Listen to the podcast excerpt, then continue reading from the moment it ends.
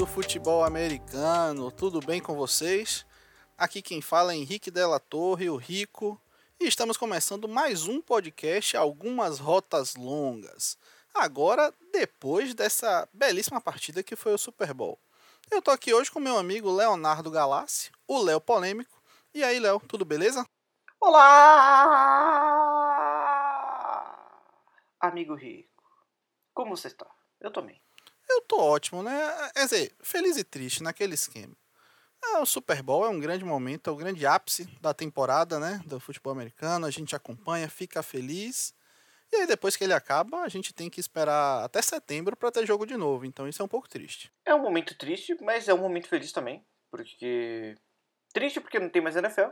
Mas feliz porque o Super Bowl teve vitória das pessoas que eu gosto. É, pessoas que, que mexem com as emoções né, da galera que acompanha o futebol americano há mais ou menos tempo, né? Um pouquinho de ódio, um pouquinho de amor, um pouquinho de raiva, um pouquinho de inveja. E é bom que são emoções fortes, emoções intensas que mexem aí com a nossa sociedade. Mas sem mais delongas, que eu acho que é uma palavra muito bonita, delongas, vamos começar o nosso podcast de hoje falando do jogo em si. Como é que você viu esse jogo, Léo? Olha, eu vi esse jogo por meio do Game Pass, né? Que eu sou um belíssimo assinante desse serviço de streaming. E estava aqui com a minha queridíssima namorada. Queria mandar um grande beijo para ela. Estava aqui vendo o jogo. Ela, confesso que não prestou muita atenção no jogo. É, assisti o jogo comendo um belo escondidinho de carne seca. De mandioquinha também. E fiquei ali assistindo o jogo, acompanhando toda a movimentação ofensiva e defensiva dos times e vendo aquela bela peleja disputada por dois dos maiores quarterbacks que eu já vi jogar, que o mundo já viu jogar e que ninguém nunca mais vai ver dois quarterbacks do mesmo nível. O Patrício Mahomes e o Tomás Eduardo. É, realmente a gente torce, né, para a NFL estar tá sempre em crescimento, sempre em evolução. E é muito bom, é muito reconfortante para quem acompanha e gosta do esporte que a final, né, o Super Bowl nada mais é do que a final do campeonato, ela seja disputada entre aqueles dos melhores, né? É diferente de você chegar numa final do Super Bowl, que é uma grande forma errada de falar, com quarterbacks questionáveis, mas eu não vou entrar nesse mérito aqui. Eu queria já te fazer uma pergunta um pouco intrigante, Léo, para a gente começar aí essa análise técnica, análise tática da partida. Será que a gente, por acaso, desrespeitou o Todd Bowles em algum momento? É, desde a época que o Todd Bowles era coordenador defensivo do Jaguars e numa terceira para 10 ele colocou todo mundo em off num time que tinha Tom Brady e Gronkowski, num time querido de Boston, hein? eu desrespeito o Todd Bowles. Desde aquele momento, eu desrespeito o Todd Bowles.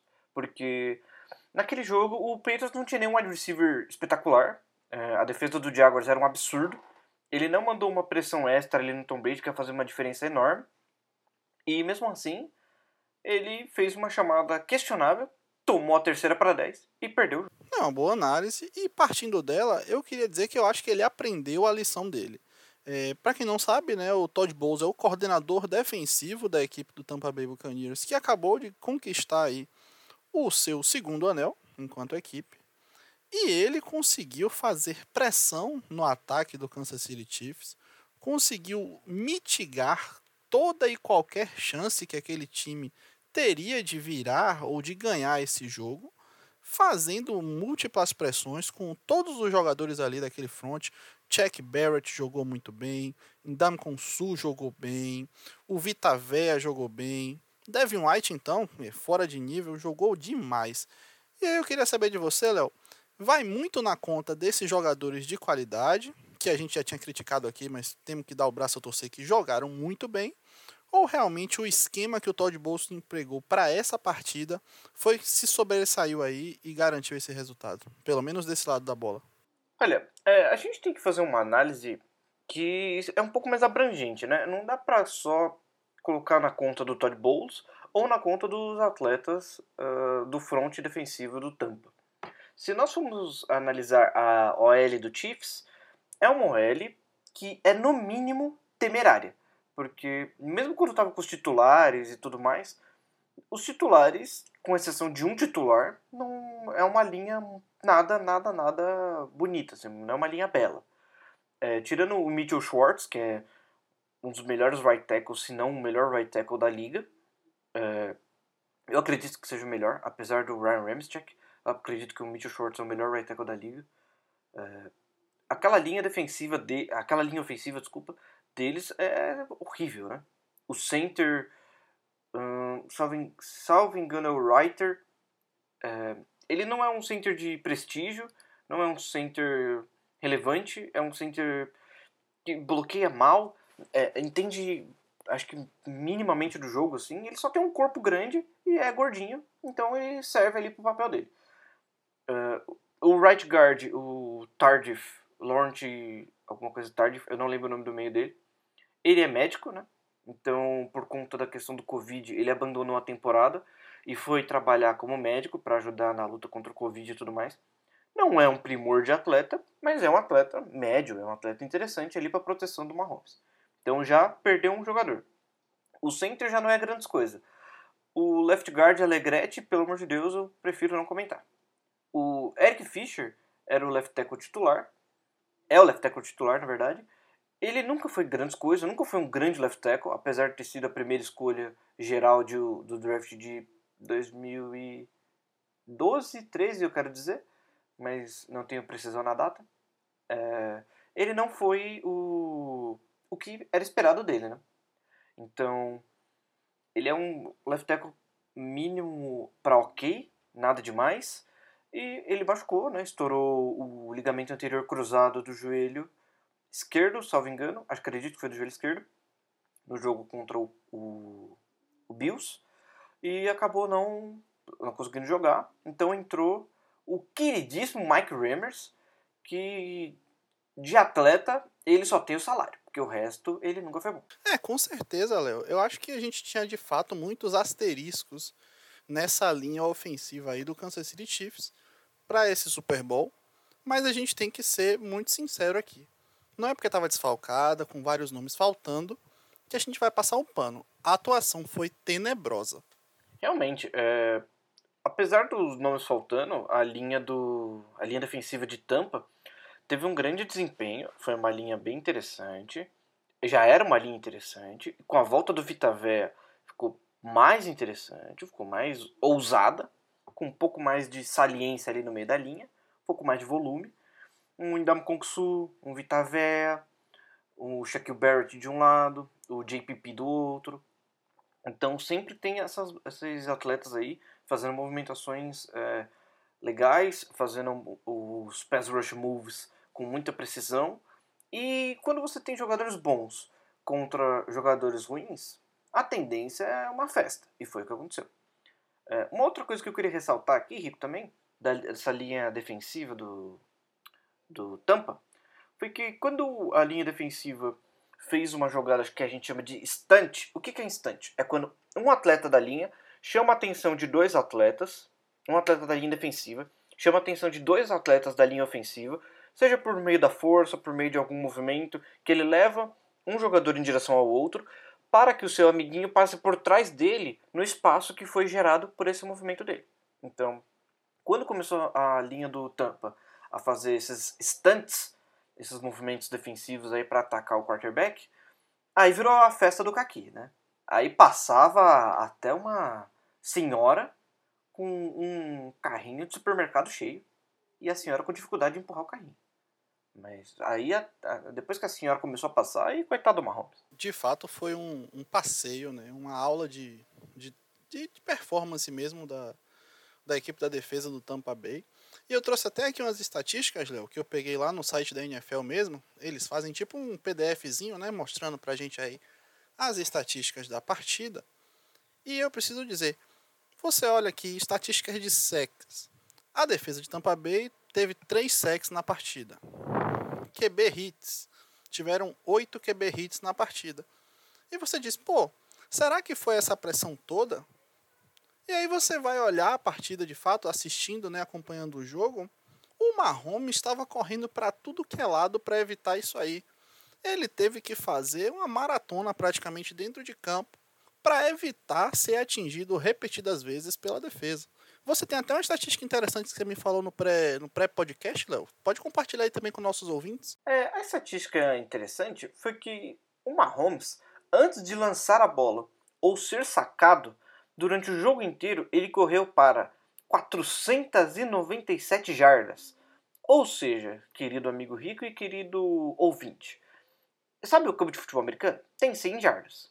50 de um lado, 50 do outro, totalizando 100 jardinhas. Ele correu quase 5 campos antes de lançar a bola. É, com certeza, Léo. Ele correu igual a. Eu não sei nem quem correria tanto. Não sei se o Bolt teria capacidade de correr por tanto tempo. Certamente correria mais rápido. Talvez evitasse algum dos sacks, alguma das vezes que foi atingido. Mas eu não sei se ao mesmo tempo que o Usain Bolt estaria correndo, ele seria capaz de fazer o que o Mahomes fez. Não foi o melhor jogo da carreira do Mahomes.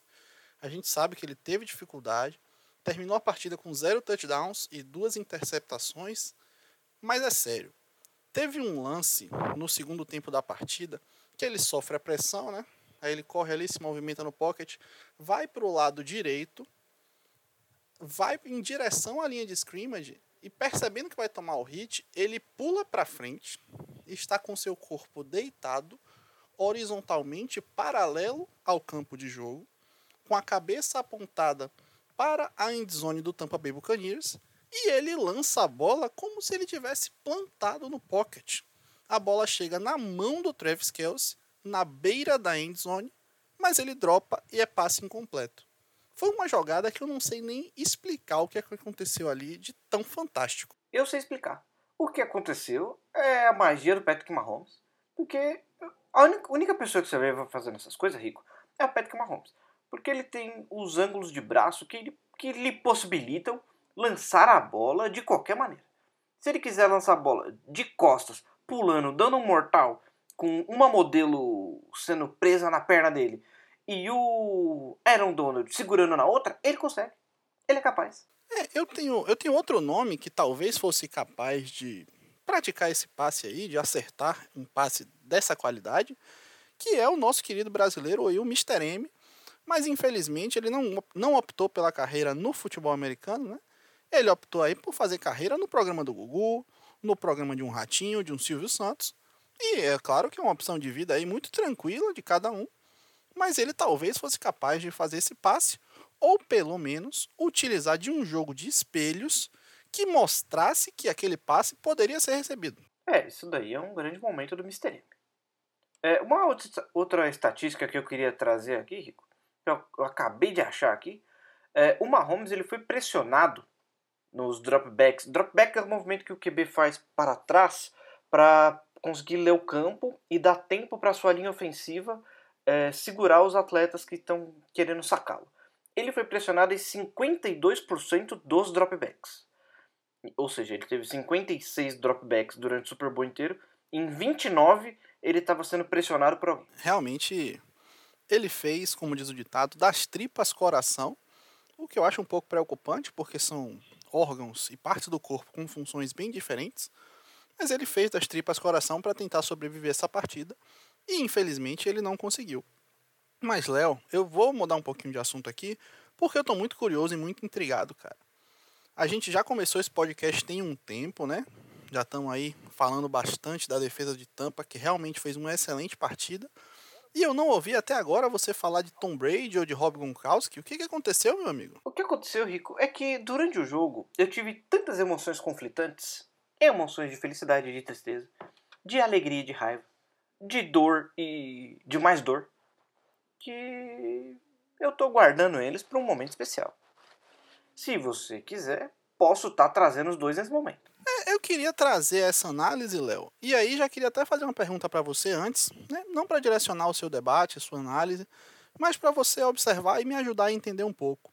Né? Eu conheço algumas pessoas que são torcedores dos Patriots. Eu não vou dizer que são meus amigos ou minhas amigas, porque eu evito esse tipo de amizade. Você é uma exceção e sabe bem disso, você é meu amigo. Mas a questão é a seguinte: qual foi o sentimento que pode ter aflorado ou vencido eventualmente a batalha lá com os torcedores dessa franquia de Boston? Uma grande felicidade de ver o Tom Brady e o Gronkowski realmente tendo sucesso, mostrando que eles são mais ainda grandes craques do futebol americano? Ou um sentimento de tristeza e raiva por eles estarem usando aí esses últimos anos de suas carreiras para ganhar títulos em outro lugar? Olha, Rico, é, como o futebol americano tem pouco tempo de exibição aqui no Brasil, eu gostaria de usar um sentimento que eu pude perceber aí de amigos que torcem pro Patriots é, e eles são nativos de, da região de Boston. Eles ficaram muito felizes, por um lado, porque, cara, o Tom Brady entregou pra franquia tudo que ele pôde durante 20 anos. Durante 20 anos ele entregou tudo e mais um pouco que ele pôde para a franquia. Ficou quieto, seguiu todas as regras, fez tudo que o Bill Belichick quis e não teve o reconhecimento que ele gostaria de ter, nem a voz que ele gostaria de ter. Por isso que ele foi embora. Foi buscar outro rumo e tudo mais. Por isso também que a gente não colocou a franchise tag nele. Porque era uma possibilidade do time colocar, só que ele pediu para o time não colocar, que ele queria sair. E tanto Bill Belichick como dono da franquia, o Robert Kraft, aceitaram e falaram: bom, por tudo que você fez, por toda a história, a gente não quer te prender em um lugar que você não quer estar. Então fique à vontade para tomar seu rumo. E foi o que ele fez. Tomou o rumo dele e foi para Tampa. A questão do Rob Gronkowski, que a gente pôde perceber foi o Gronk, quando ele se aposentou, uma das primeiras falas dele foi: Eu estou muito cansado, eh, eu não aguento mais, o futebol americano não está mais me dando felicidade e, muito pelo contrário, eu não sinto mais nada jogando futebol americano além de dor. Então, ele se aposentou, a gente achava que era do jogo, que ele estava cansado, ele teve muitas cirurgias, muitas lesões. Então, todo mundo imaginava que era do jogo.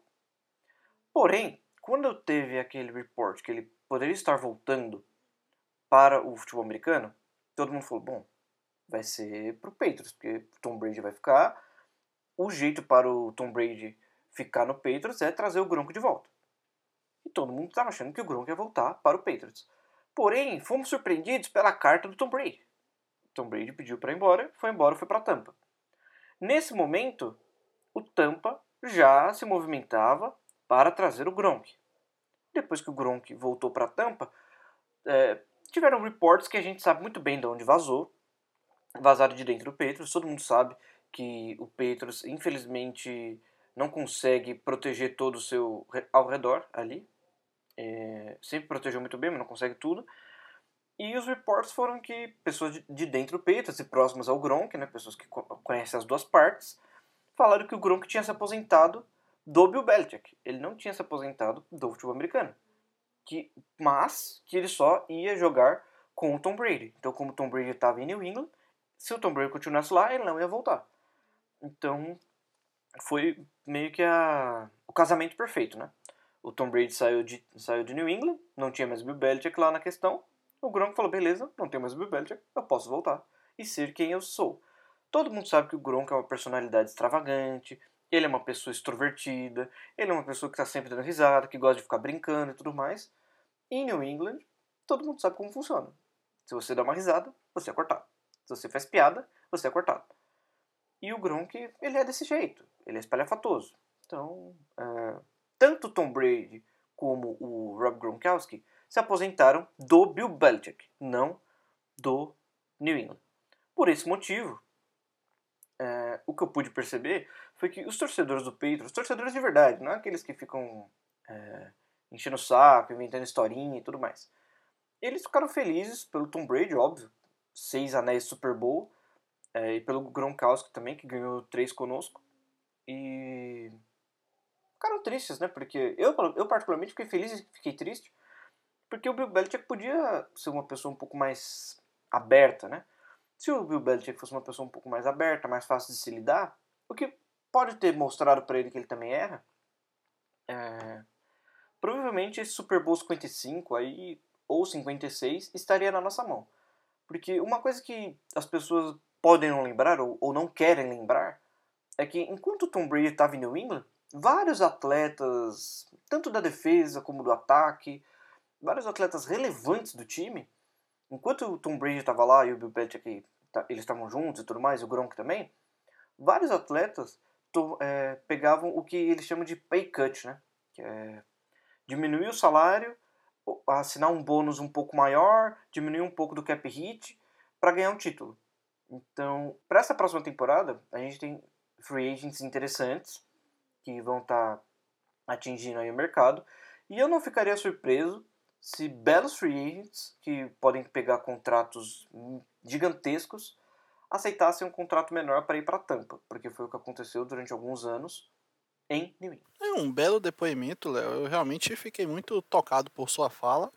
E eu acho que não tinha ninguém melhor para falar do que você que vivencia de fato esse sentimento. E como você trouxe a questão dos free agents aí, eu queria até partir desse princípio para trazer uma informação que é interessante, né? Pela primeira vez na história do Super Bowl, todos os touchdowns foram anotados por jogadores que não estavam na equipe na temporada anterior, né?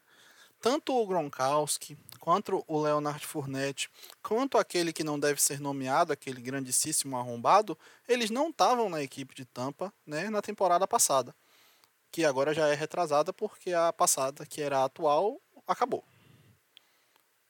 De, toda forma, né, isso é uma estatística interessante e que eu não sei até que ponto, mas ela pode sim chegar a influenciar aí algumas equipes no decorrer dessa off-season, né, para suas negociações, para as suas compras e vendas, né, aquele grande mercadão da NFL. Lembrando que, por se tratar de uma off-season longa, como é característica da NFL, a gente sabe que a temporada só deve começar lá para setembro, né? E enquanto isso vai rolando o panorama de vacinação e todos os combates aí à pandemia. A gente teve muitos jogadores que essa temporada agora que acabou optaram ficar de fora por causa do Covid, né? E teve essa possibilidade de contrato lá do cara optar para fora, né, receber um valor menor, consideravelmente menor, e optar para fora do seu contrato aí, né, para poder estar tá participando ou não dessa temporada. E a gente vai ver como é que isso vai influenciar, né? Por mais que a, a pandemia agora esteja sendo combatida aí com a vacina, inclusive queria mandar aqui um grande abraço de alegria para o SUS, porque tive a oportunidade nessa segunda-feira, e foi um dos motivos aí da gente não conseguir gravar, que foi a oportunidade de estar tá levando a minha querida vovozinha, que mora aqui comigo, para ir tomar a vacina lá no, no posto de saúde drive-thru, que estão aqui fazendo, e ela tomou a primeira dose da vacina aí, botando o coronavírus pro lugar dele que ele merece, que é na casa daquela casa lá mesmo que vocês estão pensando que eu ia falar, mas eu não vou falar. Foi um grande momento do SUS aí e um grande momento da sua avó também. É, ela realmente tá de parabéns aí, voinha. Dona Manuela, um grande abraço aí. Eu sei que a senhora não vai ouvir, que a senhora não escuta podcast, mas de qualquer forma fica o um abraço registrado aí. Assim que acabar a gravação, eu vou dar um abraço na senhora aí presencialmente, já que ela mora aqui comigo. A outra ponto que eu queria trazer, Léo, é uma análise aí, já que você trouxe essa fala toda né, embasada sobre o caso do Gronkowski, eu queria fazer uma analogia aqui que eu acho que alguns dos nossos fãs vão entender. Fãs não, de novo, né? Que alguns dos nossos ouvintes vão entender, outros talvez não entendam, mas eu acho que é uma analogia muito interessante. Eu acho que, grosso modo, é como se o Gronkowski ele fosse um crossfiteiro de nome esquisito, né? E ele vivesse com o Bill Belichick lá um relacionamento um pouco forçado, que não entrasse na cabeça dele, e isso deixava ele muito triste. E bastou ele sair de lá, que ele deu grandes sorrisos, inclusive teve a oportunidade de participar de um programa de café da manhã matinal com uma e-girl de cabelo azul, e ele já estava demonstrando grandes sorrisos aí para a sociedade. E essa e-girl de cabelo azul era o Bruce Arians, que agora se tornou o treinador mais velho a conquistar um Super Bowl. Eu fico muito confuso com essa sua análise aí, mas eu vou estar aceitando, porque eu não discuto com uma pessoa tão sábia como. Já que tem mais alguma questão aí da partida, Léo, que você queira trazer, alguma análise tática, você inclusive, Léo, me disse que assistiu essa partida no All 22, né? Aquela câmera excelente para fazer análises, né, tanto de movimentação da defesa quanto do ataque das formações empregadas. E tem mais algum dado curioso, mais alguma estatística aí que você queira trazer para o nosso ouvinte? Olha, Rico, eu tenho análises aqui interessantes dos dois times. Você quer começar por qual? Vamos começar pela equipe perdedora, porque aí a torcida do Kansas City Chiefs ela pode ficar mais tranquila e parar de ouvir, né, caso ela deseje, assim que a gente terminar de falar do time dele. É, o Kansas City, como a gente já uh, havia comentado anteriormente, sofreu muito com os estantes da linha defensiva de Tampa, né? Outra questão que não encaixou no jogo do Kansas City são as RPOs, né? O Chiefs, quando uma. Principalmente agora que o Mahomes está com uma questão ali no, no dedão do pé esquerdo, é, ele, vai até, ele vai até operar é, quarta-feira, também conhecida como hoje. Ele deve estar operando agora. É, os RPOs é, faziam parte do plano para poder poupar um pouco Mahomes de ter que fazer jogadas mirabolantes e tudo mais. Porém, os RPOs não foram tão efetivos como nas, nas partidas anteriores. Né? É, o, o time do Tampa estava muito bem preparado e conta com dois linebackers muito rápidos e inteligentes. Então, o que dificulta muito a execução de RPOs. Que são jogadas que.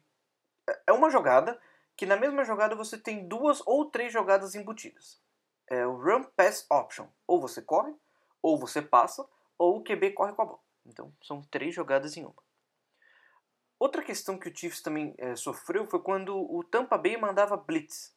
Blitz é quando você manda um defensor extra, além dos quatro, para pressionar o QB. Teve uma, uma jogada que foi, foi de um defensive back do lado esquerdo do campo, em cima do Andrew Reilly, que o Andrew Reilly viu o jogador, só que como ele não está acostumado a jogar, na, a jogar como right tackle, na ponta, ele fez um movimento de guard, que foi ir para dentro do campo. Quando ele foi para dentro do campo, ele esqueceu o jogador que ele mesmo tinha visto, e o cara passou batido por ele e quase sacou o Patrick Mahomes. Não, essa jogada que você falou, ela foi com o Anthony Winfield, né? Que foi um dos jogadores que conseguiu interceptação ao longo da partida, né? Em cima do Patrick Mahomes. Foi ele e o Devin White, que também, como você bem trouxe já, foi muito efetivo né, na cobertura e na prevenção à execução dos RPOs pela equipe do Kansas City Chiefs. Isso, perfeito. É, uma outra questão também do, do Chiefs que eu pude estar tá reparando aí foi que o Chiefs estava marcando muito em man-to-man, né? O, o time do Tampa. E é uma questão que eu fiquei muito confuso, porque é um time que marcou bem man-to-man contra o Bills, mas não é a especialidade do time marcar marcação homem a homem, né? Então eu fiquei muito confuso aí, porque em alguns momentos parecia que ela estava sendo bem executada, mas os recebedores sempre estavam conseguindo aquela separação final ali para conseguir receber a bola e tudo mais. Então eu fiquei muito confuso. Uh, depois do primeiro TD eu falei, bom, eles vão voltar com marcação em zona, né? Eles voltaram com marcação em zona nos três snaps defensivos seguintes. E depois voltaram a marcar em man. E começaram a marcar em zona. E começou a misturar tudo. E toda vez que eles marcavam em man, eles tomavam um TD. Tanto que os três touchdowns do Tampa Bay, touchdowns é, aéreos, foram em marcação em é, man-to-man. Os dois do Gronkowski estavam sendo marcação em man-to-man e o do Antônio Brown também estava sendo marcação em man-to-man. É, é, com certeza, Léo. A gente pode perceber aí que foi uma questão que eles mantiveram, né? Eles fizeram aquela tática do Anthony Lynn de manter o game, gameplay igual de uma partida para outra. E isso é muito prejudicial. E especialmente no caso desse Super Bowl, é, a marcação mente-man, a gente percebeu que a defesa do, do Kansas City ficou muito nervosa, muito rápido. E começou a cometer faltas muito bestas. Umas duas ou três é, campanhas da equipe de Tampa sobreviveram por faltas marcadas, né? De teve o holding lá, o pass interference no, no lançamento pro Mike Evans, que tudo bem, se não acontecesse o pass interference ali, muito provavelmente seria um touchdown. E isso está claramente demonstrado quando o Kevin King fez a mesma coisa na final de conferência e deixou o jogador passar para marcar o touchdown tranquilo e não ter a falta marcada e ter seu nome lá registrado mas isso são outras histórias. E essa marcação homem a homem, no caso específico desses tipos de falta, né, um holding defensivo ou mesmo uma pass interference, elas facilitam com que a falta ocorra se o defensor não estiver muito atento. E a defesa estava realmente muito pilhada. A gente vê pelo Tyron Matthew, por exemplo, que é um jogador que a gente acha um grande jogador. Ele realmente é muito bom, muito completo, mas ele estava completamente pirado na partida. Ele já estava tomando na cabeça, perdendo por. Eu não lembro agora quantos pontos, mas foi, se não me engano, no segundo touchdown do Gronkowski. Ele toma o touchdown e vai para cima do Tom Brady fazer um trash talk completamente sem noção. Esse tipo de coisa você faz quando você intercepta o cara, quando você está ganhando, e não quando você está perdendo e tomando um nó tático da equipe adversária. Então, essa questão do trash talk aí do Tyron Matthew, na hora do jogo também fica muito confuso. Eu falei, o que o Tyron Matthew foi fazer ali, fazer o trash talk com o Tom Brady. Ele não conhece o cara que ele tá jogando. Só que depois a gente pôde entender o que aconteceu. Na entrevista depois do Super Bowl, o Matthew falou que ele só foi atrás do Tom Brady porque o Tom Brady tinha falado groselha para ele antes, em um momento anterior, só que ninguém tinha percebido. Porque o Tom Brady ele é muito bom em falar groselha pro adversário quando ele tá no huddle. Ele começa a gritar ali, você tá achando que ele tá chamando jogada, mas na verdade ele tá xingando o adversário. Tá falando uma bobagem ali pro adversário, tá provocando. Então o Tom Brady é muito bom nisso. É, outra questão também é que depois o Tyler falou isso, o Tom Brady, é, segundo consta nos relatos, né? É, que o Tom Brady mandou mensagem para ele pedindo desculpa e tudo mais, e essa questão foi, foi resolvida. É, eu parto daquele princípio, né? Aquela teoria do, do Mano Brown, que se desculpa resolvesse tudo, o mundo não tava do jeito que tá. Mas enfim, são águas passadas, já aconteceu. A equipe de Tampa se sobrepujou aí fortemente a equipe de Kansas City Chiefs.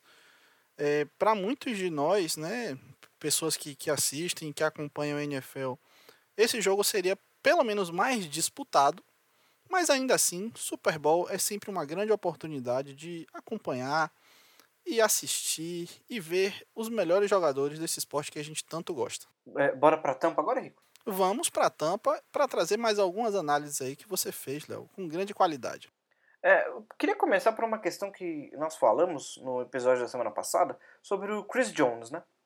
Eu naturalmente achei que o Chris Jones ia ser bem controlado por conta da linha ofensiva de Tampa, que é uma linha ofensiva interessante, uma linha ofensiva boa. E durante boa parte do jogo ele foi neutralizado. Quando o Chris Jones foi marcado, marcado entre aspas, é, no um contra um, ele conseguiu passar com uma certa facilidade. Tanto que ocorreu um sec assim. Então, essa foi uma análise que a gente trouxe aí do Chris Jones e aconteceu no jogo. É, sobre a defesa de Tampa, pelo ataque do Kansas City Chiefs ser explosivo do jeito que é, com o Tyreek Hill, Michael Hardman, o queridíssimo, queridíssimo Travis Kelsey e demais elementos, o Tampa estava alternando muito entre coberturas com três homens no fundo e quatro homens no fundo. As famosas cover 3 e cover 4. Né?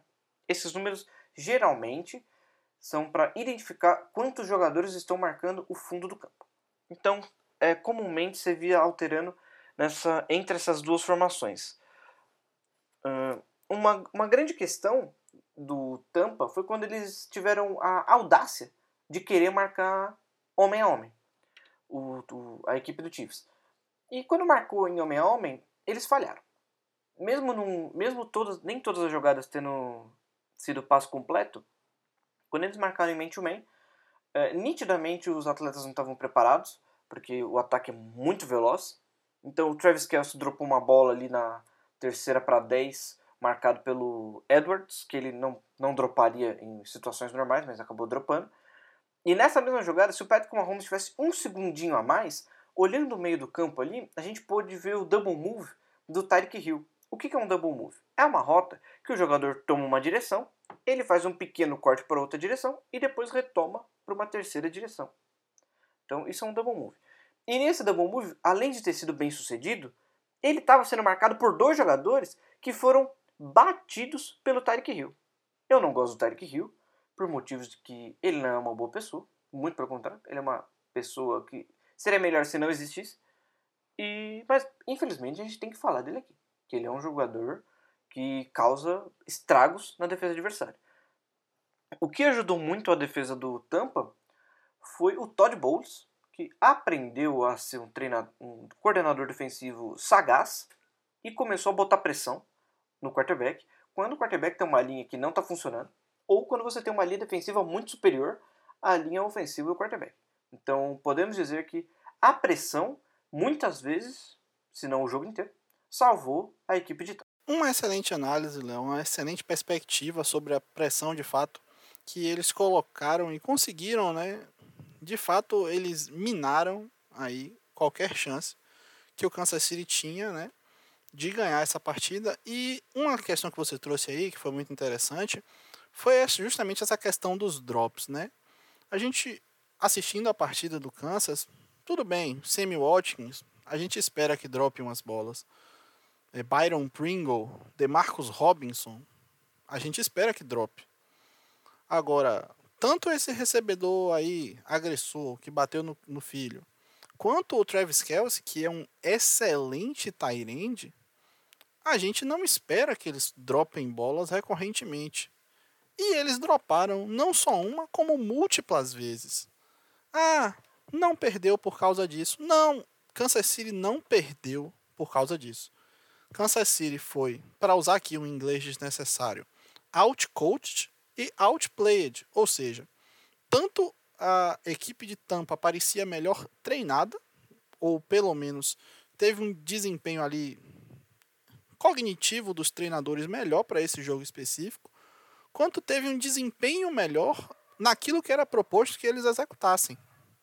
Mas de qualquer forma, eu acho que cabe aqui a gente ressaltar que esses drops foram sim muito prejudiciais para a equipe do Kansas City Chiefs, porque à medida que o ataque dos Chiefs morria quando acontecia um drop desse, eles perdiam a oportunidade de renovar as descidas. O ataque de Tampa estava lá, completando os passes, fazendo as corridas alcançando a marca da primeira descida, ou mesmo quando não alcançava, o nervosismo da defesa ia lá, fazia uma falta e dava nova possibilidade para Tom Brady e seus queridos coleguinhas de time. É, o jogo corrido de Tampa foi uma, foi uma questão bem interessante durante o jogo, porque sempre que você precisava de algumas jardinhas ali, um espaço curto no campo, o jogo corrido de Tampa funcionava.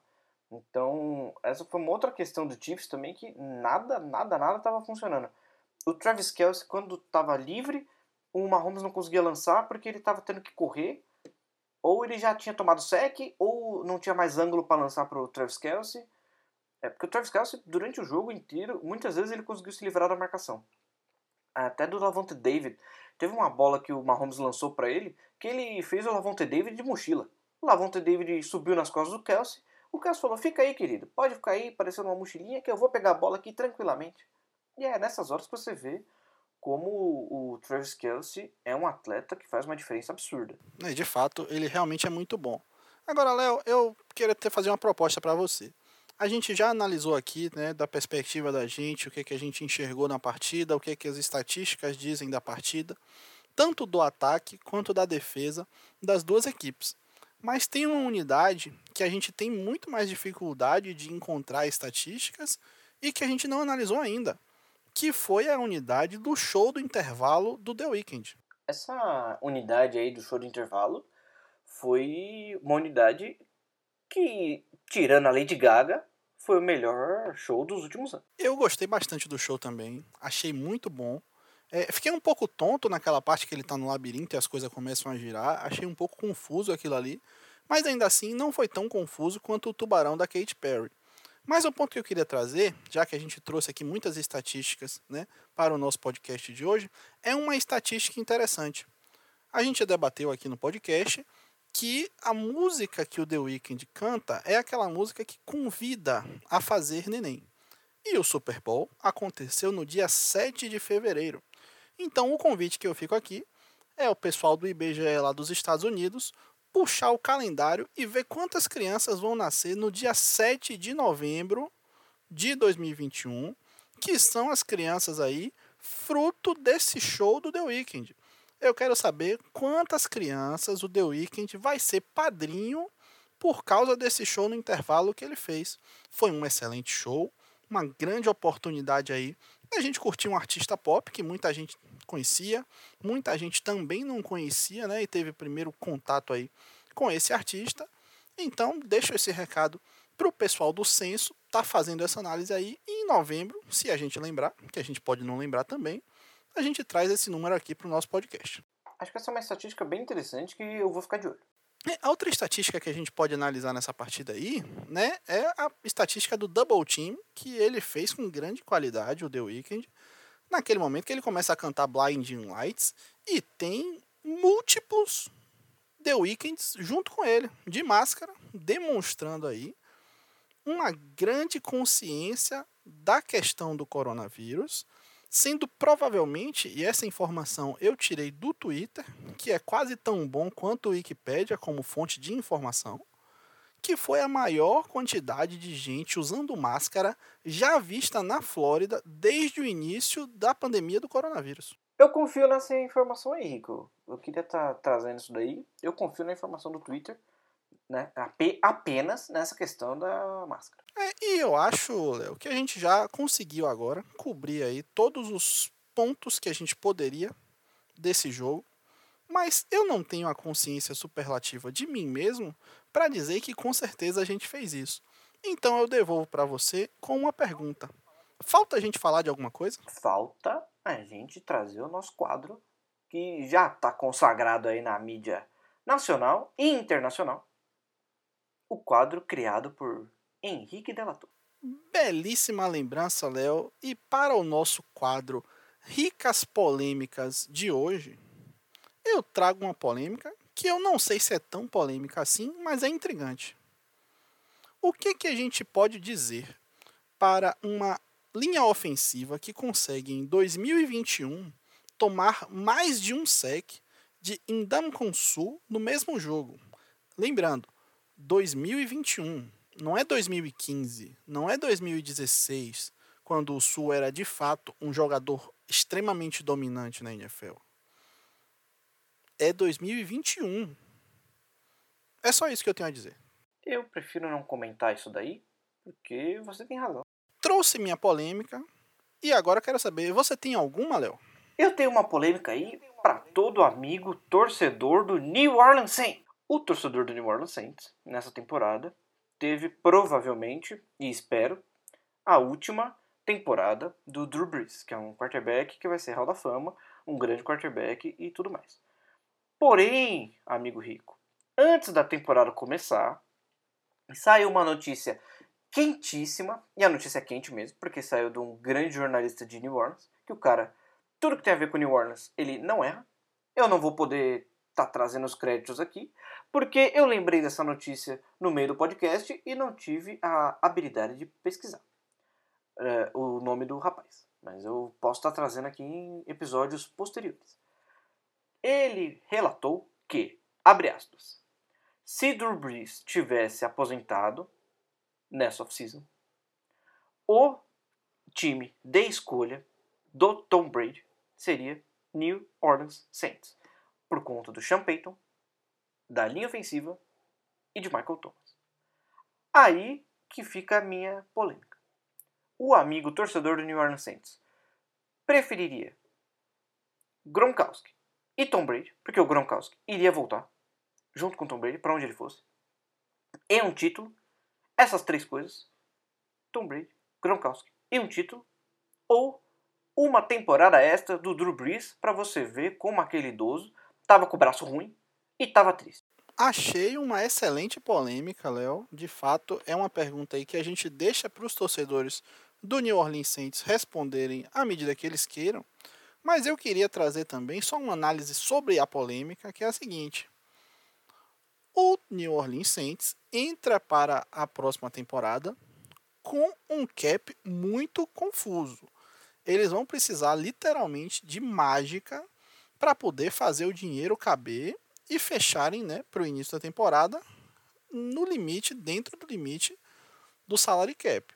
Porque a última vez que eu olhei, né, já saiu boato de reestruturação de salário, de várias coisas.